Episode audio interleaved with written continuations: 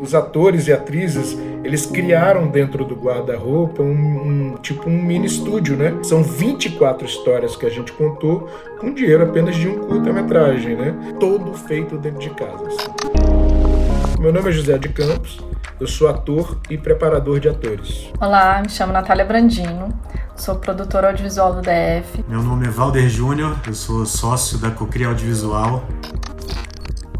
Eu estava com o roteiro quase pronto, é, e a gente ia tentar colocar esse roteiro para filmar. Só que estava muito em cima, estava com prazo muito apertado e eu senti que não ia conseguir terminar esse roteiro na qualidade que eu queria para colocar no FAC. A gente tinha vindo de, um, de alguns curtas que a gente tinha escrito, que não tinha sido contemplado.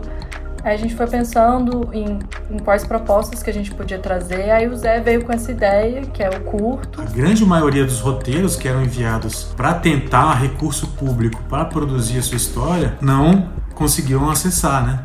Então era muito roteiro que não ia ser filmado. Aí eu tive essa ideia de juntar essa coisa do podcast com esses roteiros que eventualmente não foram aprovados pelo FAC e transformar essas histórias que eu acho que merecem ser contadas em podcast. E eu me lembro que na primeira etapa da divulgação a gente recebeu muitos poucos roteiros, né? Aquela coisa de, de, de, de transformar um roteiro que foi escrito para ser audiovisual, transformar só em áudio. Então muita gente tinha um certo receio. E às vezes alguns roteiros são muito mais visuais do que sonoros. Então é um exercício muito grande, esse exercício de transformação. Acabou que esse trabalho de formiguinha que a gente fez, de, de a caça dos roteiros, digamos assim, ele teve um resultado muito grande.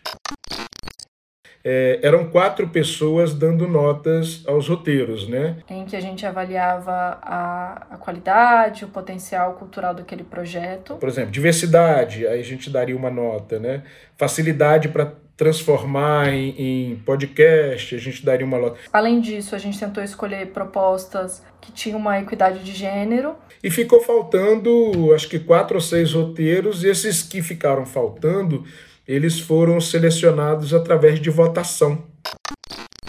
O som ele tem essa característica muito rica, né, que eu não preciso contratar um helicóptero e colocar. Eu utilizo um, um, som de um helicóptero, né? E o bom, assim, também, né? O interessante do podcast é que muito, vai muito da nossa imaginação também. A gente tá só escutando, né? Tem cenas que elas são muito, muito visuais, né? Extremamente visuais. A gente teve que fazer justamente o contrário.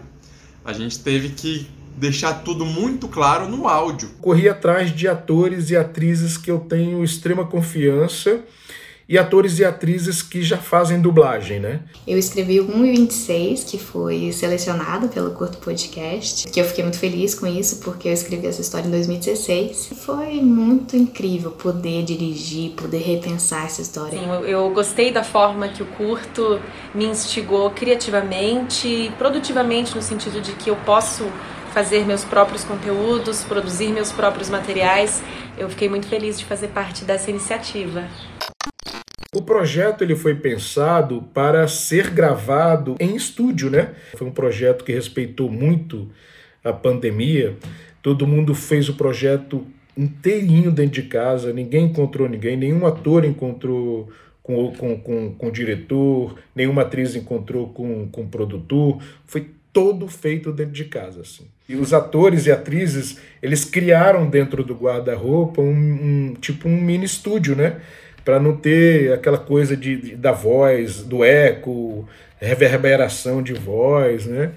O processo da guia era o seguinte: a gente abria uma sala de Zoom e a gente lia uma vez, lia a segunda vez e na terceira vez a gente já gravava a guia. O que é gravar a guia? A gente gravava do Zoom mesmo. Que era bem legal, é, que a gente pedia para todo mundo desligar as câmeras né, da reunião virtual e ficava só o áudio para o autor já ter uma ideia do, da história, né? E a gente gravava como se fosse já o final, mas aquilo ali seria só uma guia.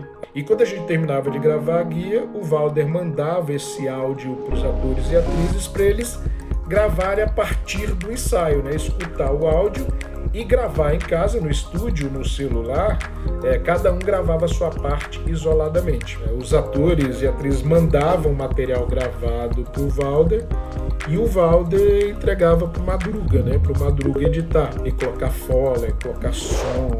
Tinha que atingir o melhor resultado possível com o celular. Então a gente fez um manual para que isso tudo fosse possível e aí a gente recebe esses áudios, trata para tentar deixar eles o mais próximo possível de uma qualidade ideal, né?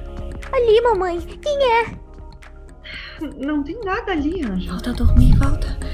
É só um sonho ruim. Depois que a história fica pronta e a gente manda para eles escutarem pela primeira vez, com ruídos, com ambiência, gente, é assim, é emocionante, né? primeira temporada tá, tá, a gente tá terminando de lançar e no segundo semestre provavelmente a gente vai terminar de lançar a segunda temporada. Então foi muito gratificante, todo o processo foi desafiador, deu medo. Já estamos aí com uma perspectiva de fazer uma terceira temporada. Que vem a terceira, a quarta temporada. A gente recebeu feedbacks maravilhosos deles, assim, né? E se vocês quiserem saber mais sobre o projeto, é só acessar o curtopodcast.com.br. Valeu, galera! Vamos lá escutar o curto que tá demais.